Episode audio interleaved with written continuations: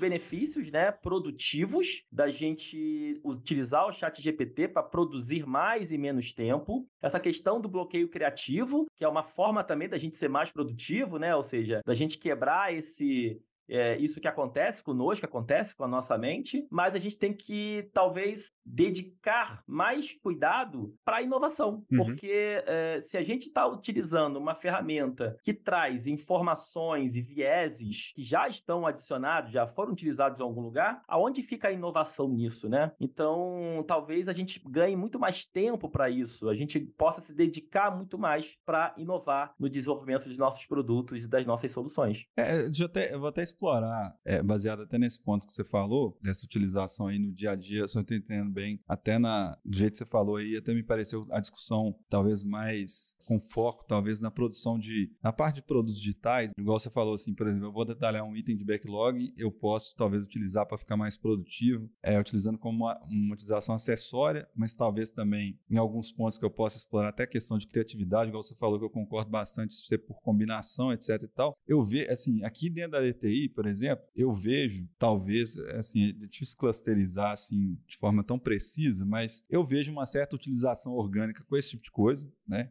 Tipo assim, vamos supor, o pessoal de produto utilizando para poder ganhar mais produtividade, para fazer algumas combinações diferentes, né? Que buscando talvez o que, que um tipo de mercado está usando, e aí ele vai respondendo. Eu vejo também uma utilização orgânica também com o nosso time mais técnico de desenvolvimento, principalmente, por exemplo, com teste automatizado. Eu vejo que assim é bem assertivo. Então, assim, a gente já vê alguns ganhos mais claros nisso. Em relação aos clientes, eu vejo que o Pedro falou, tipo assim, utilizações ainda meio tímidas, sabe? Sabe? Tipo assim, muito nesse sentido, de se não se expor muito, utilizar mais a ferramenta de NLP ali para ele encapsular um modelo de busca é dentro, dentro do sistema, então eu utilizo a API mais para interpretar como é que seria uma busca, e aí ele já passa para dentro do software, tipo assim, uma busca de, que já foi, processou uma linguagem natural e tal, mas a gente não viu ainda nenhuma revolução, assim, né? Eu não lembro de nenhum case aqui de cliente nosso, tipo assim, que fala, nossa, isso aqui, assim, foi muito diferenciado. Aí você deu o exemplo na hora que eu perguntei antes, dessa questão da geração do mercado de, de publicidade,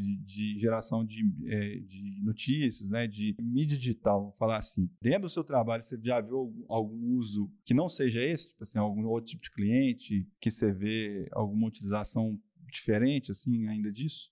Bom, com muito cuidado, né? Com muito cuidado, eu vejo outras aplicações sendo feitas nesse sentido, né? É claro que o impulso imediato dos clientes é pensar na questão da produtividade, né? Então, por exemplo, empresas de RH que, na hora de mapear suas vagas e escrever seus scripts, vêm utilizando ferramentas similares para isso, né? Para criar pelo menos uma primeira versão do que, seria um bom perfil de candidatos. É, então, isso é, já oferece bastante produtividade. Aqui no Rio de Janeiro, a gente tem muitas empresas na área de seguro também. Então, por exemplo, é, algumas empresas da área de seguro vêm utilizando o chat GPT para fazer análise de risco, apoiar a análise de risco. Né? Então, a gente pode fazer o input de diversas situações, de perfis de clientes, e o próprio chat GPT trazer outputs que nos ajudem a fazer esse tipo de pontuação. Então, hoje, o cenário realmente é de muita experimentação ainda. Tá? Um outro setor que vem sendo revolucionado, e aí é, talvez um pouco longe do setor corporativo, mas não deixa de ser interessante para nós, é o setor de artes digitais. Então, nós temos hoje um mercado todo que possibilita que, por exemplo, NFTs sejam comercializados, produzidos de maneira autoral, dando muito mais força para o uso dessa tecnologia e para a implementação de novos modelos de negócios baseados nessa tecnologia, né? Então, eu concordo com você que é, nós não temos nenhuma revolução ainda, assim, que a gente possa dizer que realmente foi disruptiva, mas nós temos várias, é, vamos dizer assim,